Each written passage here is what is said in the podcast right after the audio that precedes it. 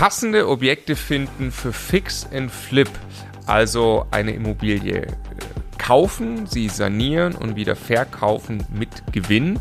Das wollen wir zeigen und zwar ganz speziell in einer Serie, die sich auch an Einsteiger richtet, die das lernen wollen.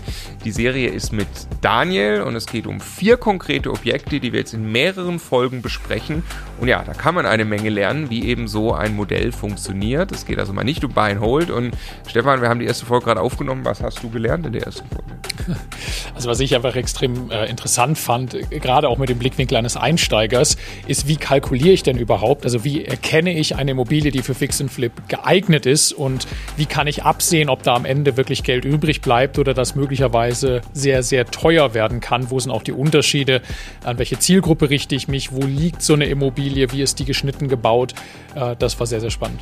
Ja, und ich fand es auch interessant, wir, haben, wir lernen halt diese vier Objekte kennen, die teilweise auch wirklich äh, sehr aktuell sind und die Akquise-Story dazu. Also wie hat Daniel die Objekte bekommen, die ja einfach, äh, ja, weil es um Fix and Flip geht, äh, sehr kurzfristig dann auch wirklich Einnahmen für ihn produzieren. In diesem Sinne, ganz herzlich willkommen bei Immocation. Wir möchten, dass möglichst viele Menschen den Vermögensaufbau mit Immobilien erfolgreich umsetzen. Ja, wenn du genau das tun möchtest, dann abonniere am besten einfach unseren Kanal. Der Immocation Podcast. Lerne Immobilien. Daniel wird Flipper. Herzlich willkommen zu einer neuen Serie, auf die wir uns sehr, sehr freuen. Erstmal hallo Daniel. Hallo zusammen. Schön, dass du da bist. Hallo Stefan, du bist auch da. He heißt die jetzt echt Daniel wird Flipper? Die heißt Daniel wird Flipper. Da war ich nicht dabei bei ja. der Entscheidung. Genau, also um was geht's? Ähm, wir möchten eine Serie am lebenden Objekt machen zum Thema Fix and Flip und zwar an vier lebenden Objekten.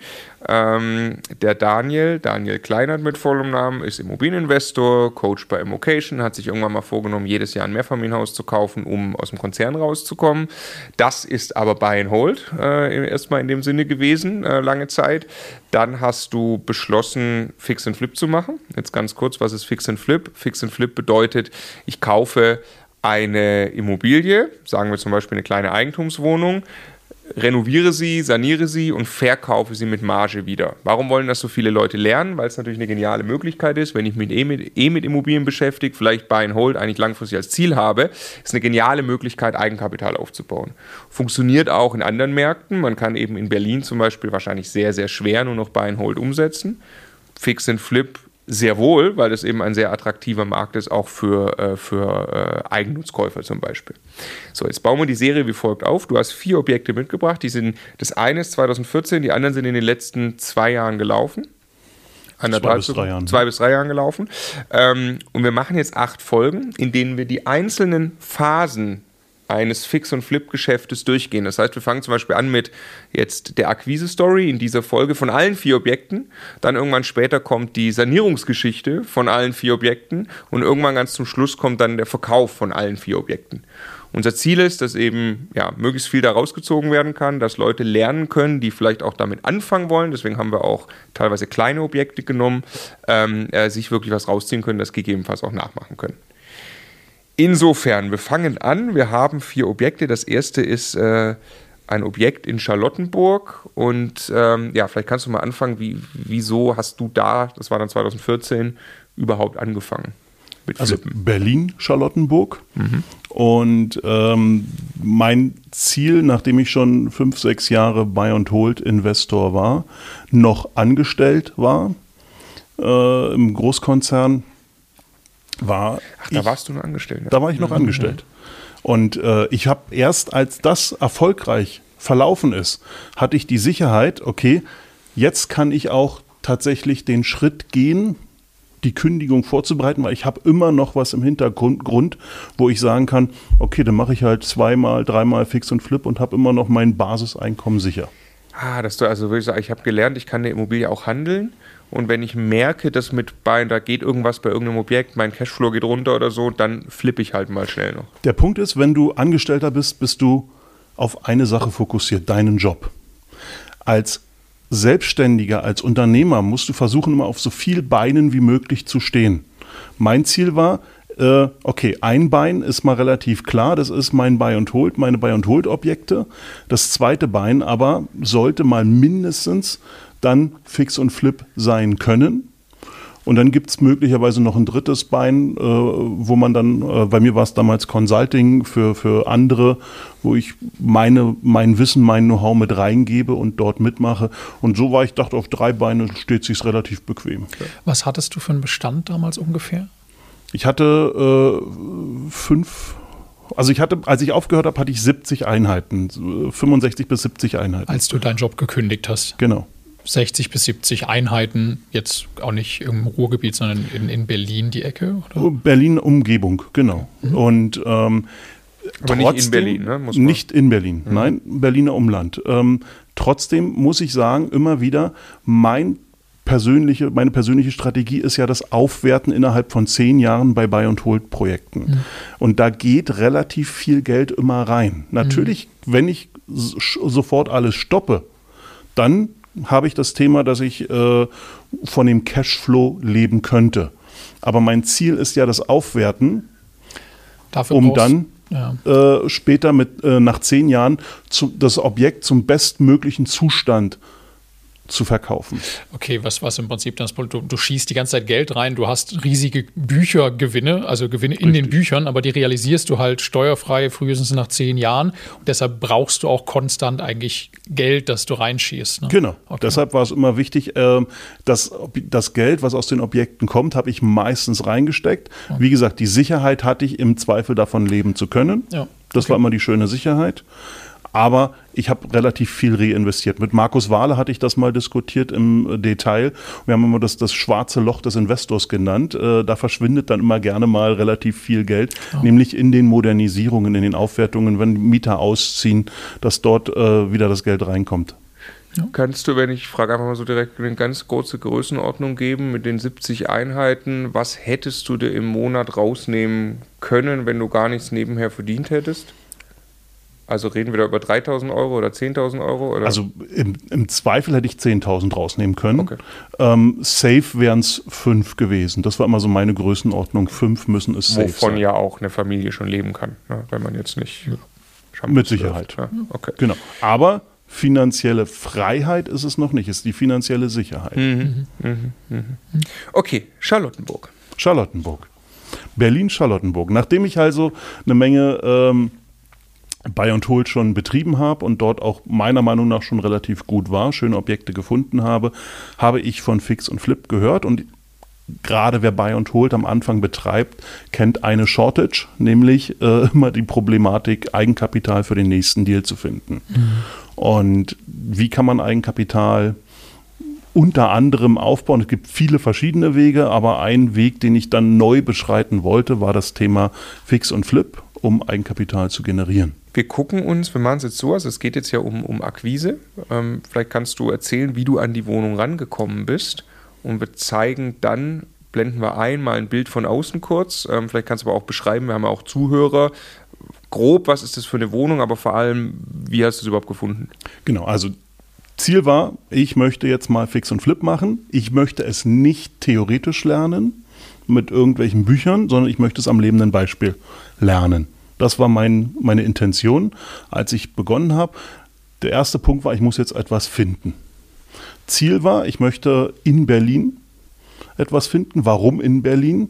Weil äh, Berlin eine Großstadt ist mit vielen Möglichkeiten, also viel Eigentumswohnungen auf dem Markt, aber auch viel Nachfrage und hochwertige Preise. So, also das war klar. Dann wusste ich, okay, ich möchte gerne eine kleine Wohnung haben, weil ich nicht viel Geld ausgeben möchte für Einkauf und Sanierung und kleine Wohnungen sind auch relativ stark gefragt.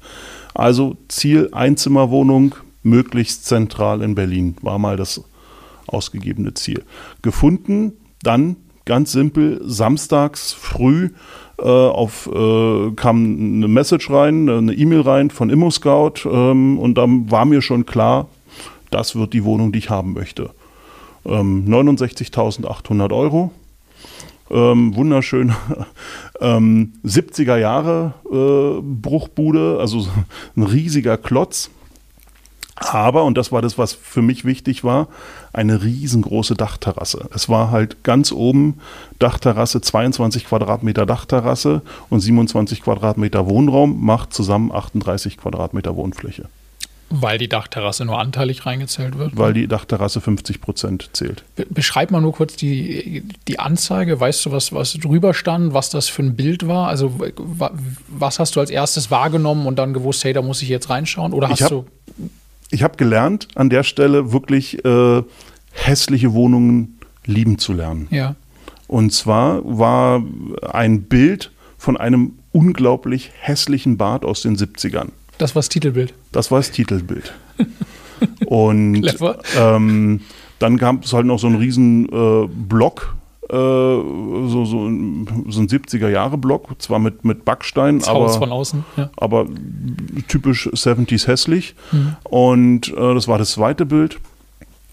Ja, mit Sicherheit hat sich der Makler dabei was gedacht, dass er äh, quasi das Potenzial aufzeigen wollte. Das Problem ist natürlich, dass bei solchen Bildern die, erst, die meisten erstmal wegspringen, mhm. was ich gut fand. Und ähm, ja, ich, mein Ziel war sofort, dass da irgendwie glatt ziehen, gerade ziehen. Ich habe dann auch zu dem Makler einen sehr, sehr guten Draht bekommen, habe ihn nach Samstag angerufen. Jetzt war ich Montag, Dienstag noch unterwegs auf, zu einem Termin und habe äh, auch nur meine, also Montagabend war Besichtigung, waren auch mehrere dort. Ich konnte nur meinen Bausachverständigen des Vertrauens schicken. Der, mit dem ich seit 2010 zusammenarbeite, wenn es um Baumaßnahmen geht. Der ist hingegangen, und dann haben wir uns das alles angeschaut. Also er hat sich das angeschaut, hat mich mitgenommen per Telefon, aber so grundsätzlich sagt, da kriegen wir hin. Das ist immer so, wenn er sagt, kriegen wir hin, ist alles gut. Jetzt musste ich schauen, wie ich dann mit dem Makler alleine klarkomme. Und den hatte ich äh, sehr intensiv am, am Telefon und äh, als ich dann Mittwoch wieder nach Hause kam, auch persönlich dann sofort getroffen.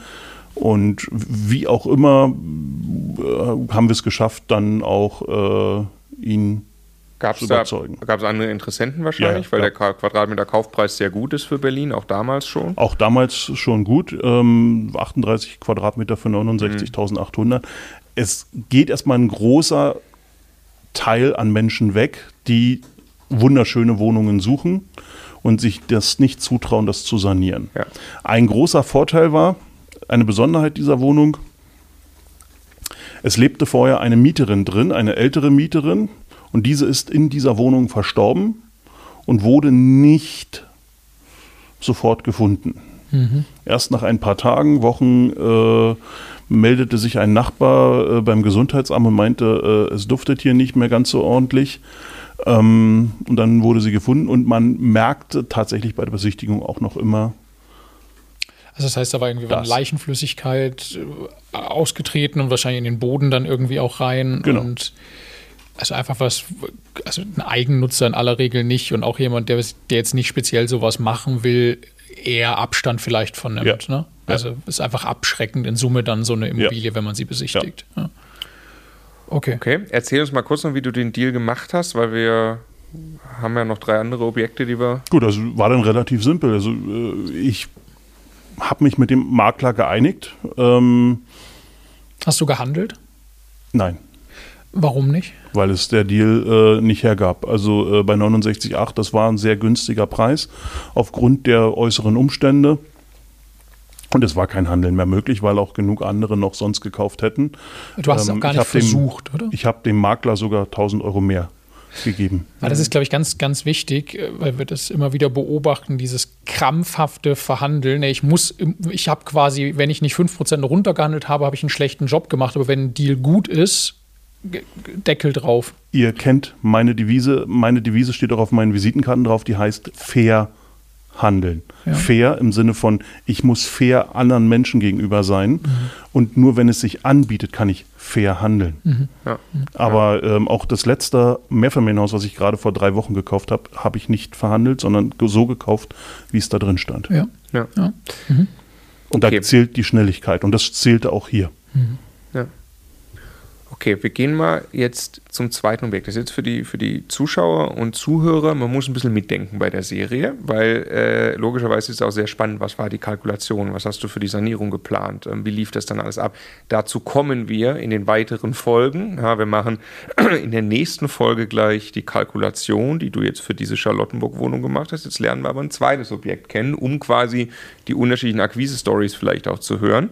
Ähm, das ist jetzt Bernau. Genau. Da sind wir jetzt in welchem Jahr? Da sind wir in 2017, Anfang 2017 und ähm, das, ja, ich war quasi jetzt schon äh, selbstständig äh, und frei, habe mit meiner Frau hart verhandelt, dass ich ähm, Flippen öfter machen möchte und um das zu tun, muss ich Geld haben. Also gab es das Thema äh, Nachbeleihung auf unser Einfamilienhaus um überhaupt mal so richtig starten zu können. Es gab 150.000 Euro von der Bank. Das war im Endeffekt kein große Schwierig, keine große Schwierigkeit. Und nun hatte ich aber Geld, um flippen zu können. Mhm. Und dann habe ich Objekte gesucht und das erste Objekt, was ich gefunden habe, war eine Wohnung in Bernau.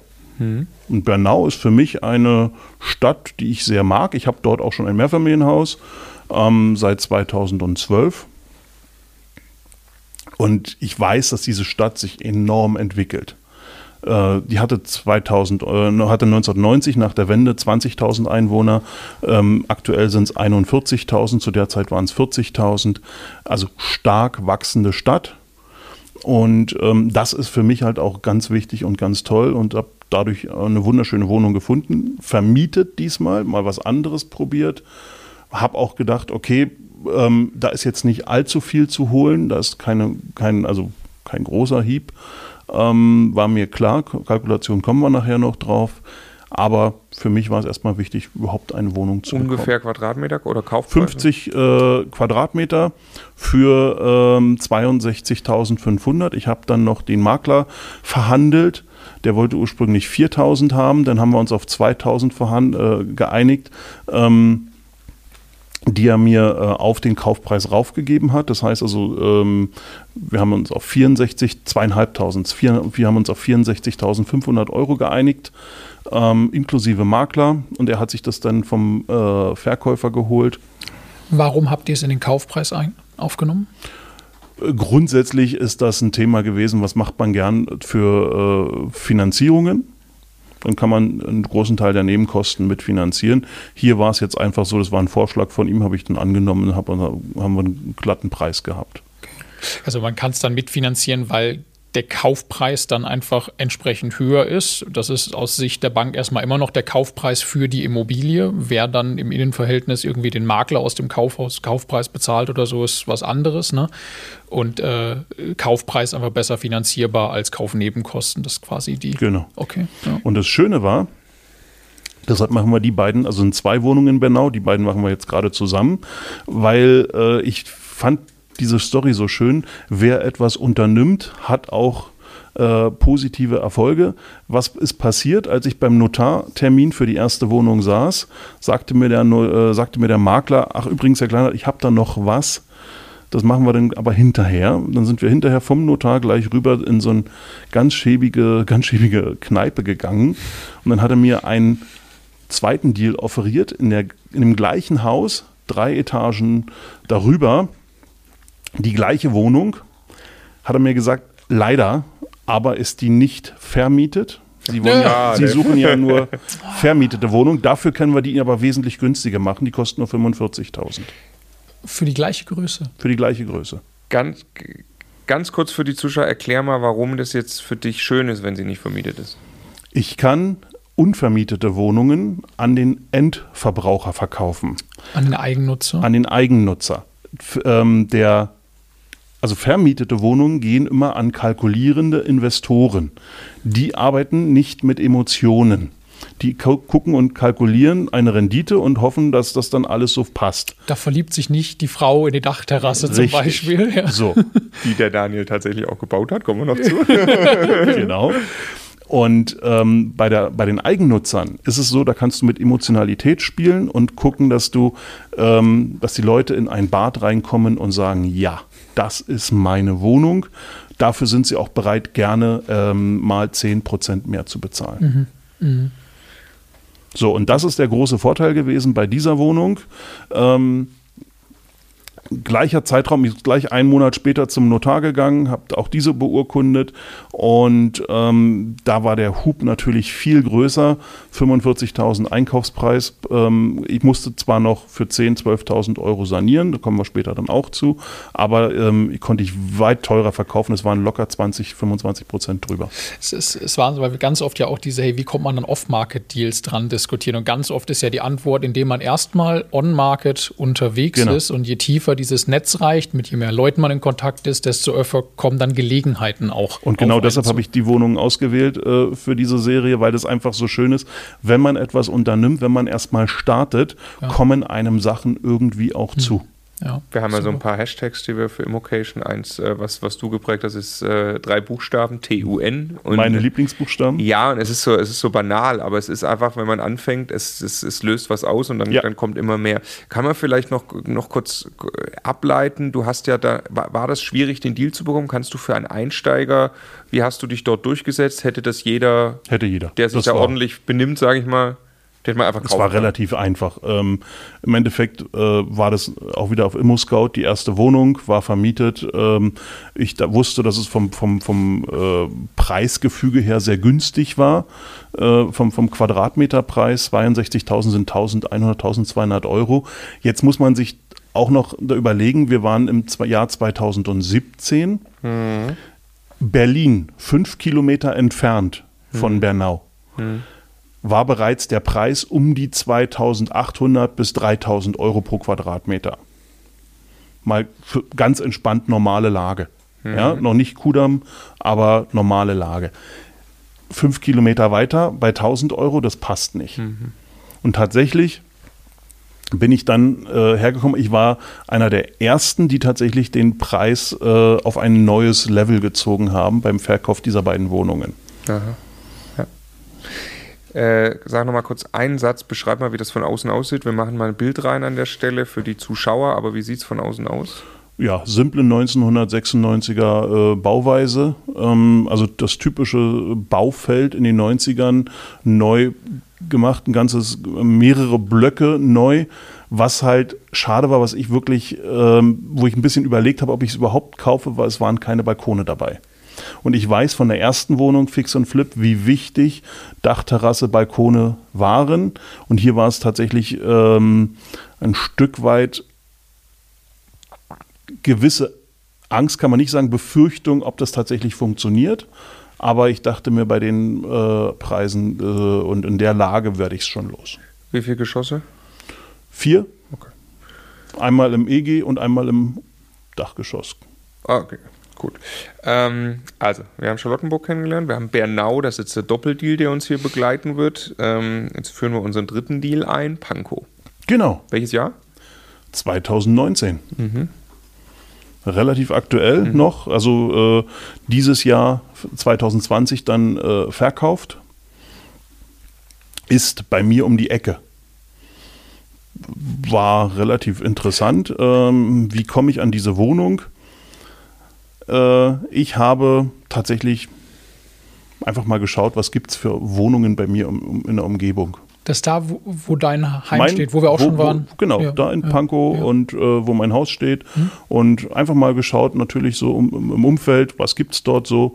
Und habe eine Wohnung gefunden äh, für 180.000, 73 Quadratmeter, wo ich erstmal dachte, klingt erstmal quadratmetermäßig günstig. Mhm. Müssen wir mal schauen. Zweieinhalb ist das ungefähr. Ne? Das ist jetzt, ähm, ja, Was wäre da vom Zwei, Gefühl vier, her hm? normal gewesen? 3, 3, 2, Hm. vielleicht sogar noch ein Tick mehr, aber das war so mal 3, 3, 2 zum, zum Zeitpunkt Mitte 2019. Also so gute 20 Prozent drunter. Zumindest mal auf dem Papier. Genau. Also fast 30 Jahre, aber es- genauso. Ja, ja. Und das sollte auch mindestens immer schon machbar sein. Ich habe äh, noch gar nicht an Fix und Flip gedacht. Ich wollte erst mal gucken, was da machbar ist. Ähm, es stellte sich raus, die Wohnung ist vermietet. Das war nicht ganz klar aus der Annonce zu erkennen. Aber was viel lustiger war, war der Makler. Ähm, ich habe mich für die Wohnung beworben und das war, weiß ich gar nicht mehr, äh, das war um, da war noch Winter und ähm, Winter 2019, also Anfang 2019 und dann schrieb mir der Makler über ähm, Xing, sag mal, kennen wir uns nicht irgendwoher? Ich sag, was möchte der denn jetzt von mir? Nein, glaube ich nicht. Und dann schrieb er mir wieder, doch, wir kennen uns. Wir haben zusammen Berufsschule gemacht.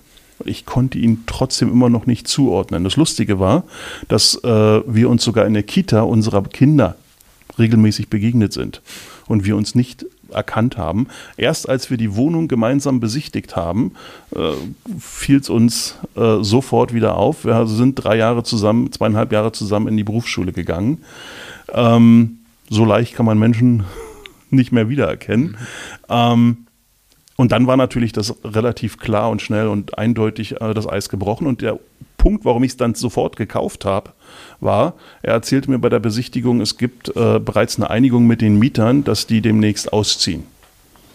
Ich so, okay, dann haben wir natürlich das Spiel, dann reden wir nicht mehr über 25 bis 30 Prozent. Mhm dann reden wir tatsächlich über weit mehr und dann bin ich genau in der Range, wo Fix und Flip wieder Spaß und Sinn macht. Okay, weil wieder ein Eigenheimkäufer, ein Eigennutzer in Frage kommt, der eher am oberen Ende emotional kauft.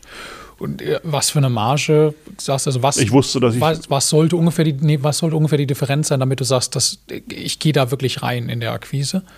Mein Punkt ist mal 20 Prozent. 20 Prozent unter Marktwert. Äh, nein, also 50 Prozent unter Marktwert. Mit Nebenkosten und Aufwertung sollten 20 Prozent Marge hängen bleiben. Hm. Ah ja, okay, genau. Okay, klar, weil du das alles ja erst noch tragen musst. Ja. Genau. Okay, das heißt, all in, wenn du, wenn du im Kopf hast, das darf mal 100.000 im Verkauf kosten oder wird das vielleicht mal bringen, dann rechnest du rückwärts. 50 ich habe Nebenkosten, genau, von 50, 15, genau, ja. Ähm, von 10.000 Euro Nebenkosten, habe noch äh, vielleicht 15.000 bis 20.000 für die Aufwertung und dann bleiben 20.000 Gute 20 über, genau. Okay, ja. Okay, so die im Jahr 2019, die stand wieder online. Du hast äh, dich, also ne, on Market, die hätte jeder kaufen können. Du hast dich schnell gemeldet, dann hattest du den Vorteil, dass du eine persönliche Bindung aufbauen zum konntest zum Makler. Weil und ich habe dem Makler auch klar gemacht, pass auf, wenn die Wohnung wieder verkauft wird, ja, mein Super Lieblingsspiel. Tipp. Dann äh, kriegst du natürlich die Wohnung. Woraufhin er mir sagte, pass auf, dann kannst du gleich einsteigen in den Preis, äh, den er schon verhandelt hatte mit den ursprünglichen Leuten, die die Finanzierung aber nicht hinbekommen. Mhm. Und dann konnte ich nochmal 1500 Euro sparen. Das waren nämlich 178,5. Ein ganz wichtiger Punkt. Ne? Also der Makler verdient, wenn du ihm sagst, du kriegst hinterher auch den Auftrag, die zu verkaufen. Ich mache das jetzt ein halbes Jahr. Im halben Jahr verdienst du mit derselben Wohnung nochmal Geld. Du hast keinen Akquiseaufwand, alles, alles wunderbar. Verdient der doppelt Geld und Nicht. den Deal. Hm? Nicht doppelt, zweieinhalb Mal so viel, weil ich habe ja noch die Aufwertung. Mhm. Okay, weil du auch noch das, das Ding größer machst, genau, und die prozentuale Marge sich darauf bezieht. Und das, das macht kein Eigennutzer, an den er das verkaufen könnte, weil die verkaufen es nicht weiter. Das macht auch kein klassischer Kapitalanleger, weil der behält das irgendwie und macht dann Buy and Hold. Aber du bist auf einmal mit deinem Geschäftsmodell Fix and Flip doppelt interessant für ihn. Genau. Ne? Ja, super. Beschreib mal kurz von außen noch, wie sieht es aus? Wir machen mir ein Bild rein, aber. Baujahr 2000. Ähm, wunderschön. Grundsätzlich so stadtvillenmäßig. Äh, sechs Einheiten. Aufzug innen drin. Äh, von oben konnte man die Kita meiner Tochter sehen. Mhm. Ähm, früher hätte das, äh, also als sie noch dann in der äh, Kita war, hätte es so richtig Spaß gemacht. Mittlerweile ist sie in der Schule, dann äh, ist es nicht mehr so hilfreich. Aber Dachgeschoss, zwei Terrassen, einmal äh, nach vorne, einmal nach hinten raus. Die eine Wohnung. In einer Wohnung ähm, 73 Quadratmeter. Was mir aufgefallen ist, dass äh, auf dem Grundriss nur eine äh, Dachterrasse bemaßt war und auch nur die Maße von einer Dachterrasse drin stand. Das war gleich mal der Start. Hm. Ähm, was da hinterher dazu führte, dass ich ein neues Aufmaß gemacht habe und sogar drei dreieinhalb Quadratmeter zusätzlich bekommen habe, weil die zweite Dachterrasse fehlte ursprünglich. Ähm, wir haben über, also für viel mehr verkauft, wenn man sich das jetzt hochrechnet, dreieinhalb Quadratmeter mal äh, den, den Verkaufspreis, dann äh, kommt da eine relativ heftige Summe raus, nur fürs genaue Ansehen der äh, Grundrisse und der gesamten Daten, die man so hat. Ja, aber ansonsten, was sehr makaber war, warum ich grundsätzlich auch ähm, Eigentumswohnungen ähm, im Endeffekt äh, nicht mehr so sehr mag, nur zum Flippen, nicht mehr zum Buy and Hold halten. Äh, die Fassade war alt. Nach 20 Jahren Wärmedämmverbundfassade, typisches 90er-Jahre-Thema. Äh, es bilden sich Algen. Hm. Und es muss rein theoretisch alle 15 bis 20 Jahre solch eine Fassade äh, neu gestrichen werden. Sonst das streicht man nur, ne? Die muss man nicht sonst machen, oder? Man kann, es gibt verschiedene Möglichkeiten. Ähm, ich habe selber mal eine sehr günstige Variante probiert. Das ist über einen äh, Freund von mir, äh, Color Clean, der Lackdoktor für Immobilien. Der sprüht äh, dort eine Chemikalie auf, die nicht äh, chemisch belastend für den Boden ist. Und ähm, dann regnet der also das tötet die Algen ab und dann regnet der Regen über einen Zeitraum von einem halben Jahr äh, die Algen wieder ab und dann strahlt die äh, Fassade tatsächlich wieder in einer relativ schönen neuen Farbe. Das wäre die billige Variante. Funktioniert gut, habe ich ein sehr schönes also Beispiel selber gemacht bei einem Haus von mir. Ja. Ähm, die, der übliche Weg äh, ist entweder neu streichen oder mit äh, Kercher langgehen und ähm, äh, Fassade putzen, reinigen. Aber es ist relativ aufwendig. Und ähm, ich habe halt vorgeschlagen, es waren genug Gelder in der äh, Rücklage, in der Standhaltungsrücklage der vier Häuser, waren vier Häuser en bloc, also zusammengelegt äh, als eine WEG. Ähm, um die Ecke war schon ein größerer Block, der musste wirklich dringend gestrichen werden. Der wurde auch schon gestrichen. Und ich habe versucht, in der WEG-Versammlung den Eigentümern klarzumachen, dass es doch irgendwie mal sinnvoll wäre, wenn wir das auch täten. Jetzt wussten die aber, dass ich die Wohnung nicht für mich kaufe, sondern äh, wieder verkaufen möchte. Und ich wurde dann als böser Kapitalist und noch ein paar andere Worte beschimpft, die ich jetzt hier nicht nehmen werde.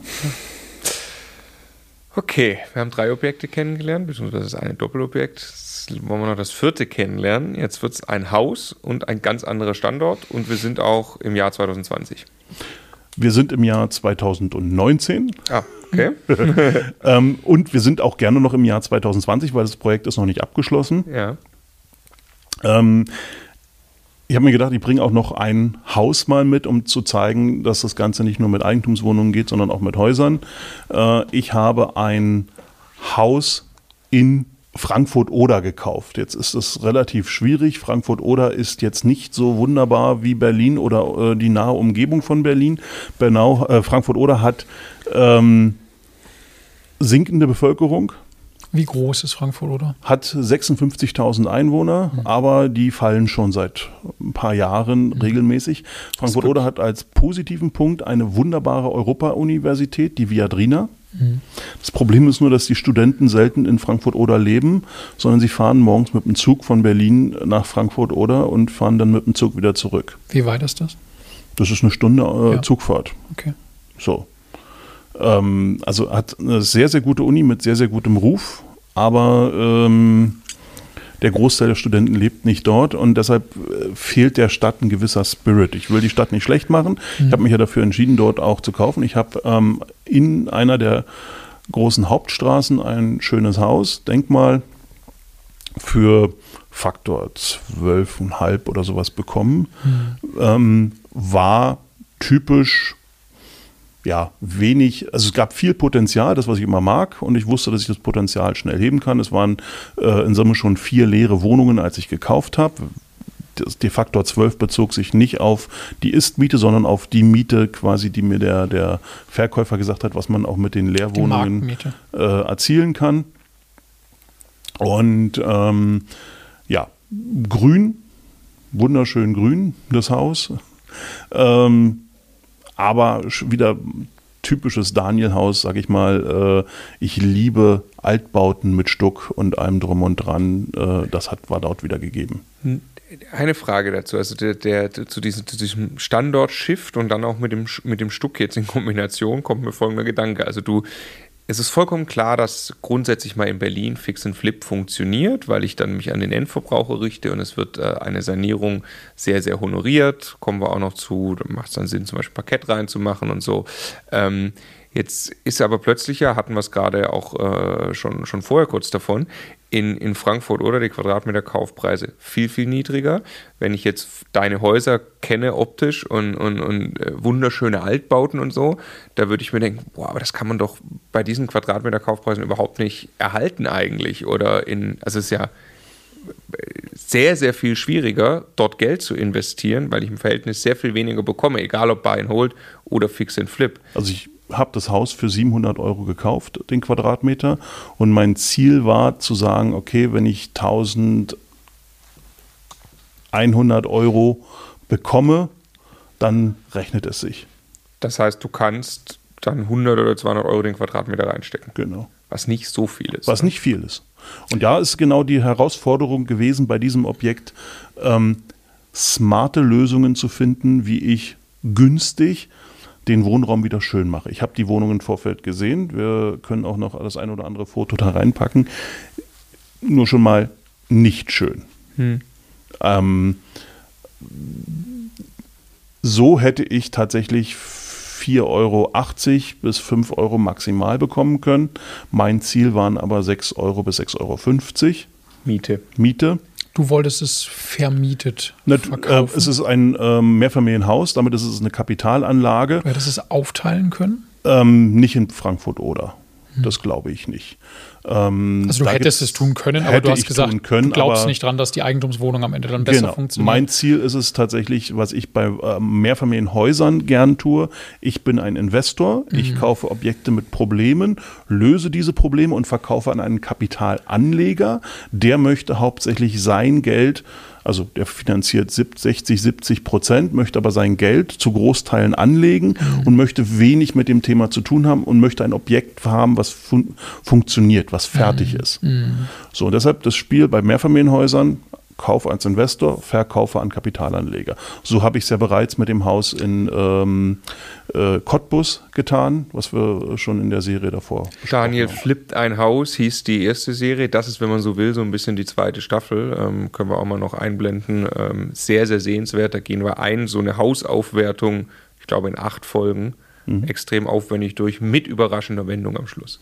Aber es ist ganz interessant. Also die, die Zielgruppe, an wen verkaufe ich, hast du bei der Akquise schon im Kopf, wenn du deine Einkaufskalkulation machst. Und das ist was anderes, ob du hinterher zahlenbasiert an einen Investor verkaufst, der sich Miete und Faktoren anschaut, oder ob du emotional an einen Eigennutzer verkaufst, der im Zweifelsfall sich einfach in irgendein Detail verliebt, was du eingebaut hast. Ne? Genau. Und das hast du im Kopf in dem Moment, wo du, wo du die Einkaufsentscheidung triffst. Da funktioniert Emotionalität nur, wenn er durchgeht, der typische Kapitalanleger, muss er sagen, oh, ich habe das Gefühl, es ist alles in Ordnung, das Haus mhm. funktioniert. Es, genau, es ist sauber und es ist Kauf eben keine Probleme. Es ist, aber ich kann nicht mit Emotionen agieren, wie, oh, das ist aber ein schönes Bad. Das will ja. ich jetzt haben. Ja, das funktioniert das, nicht. Ja.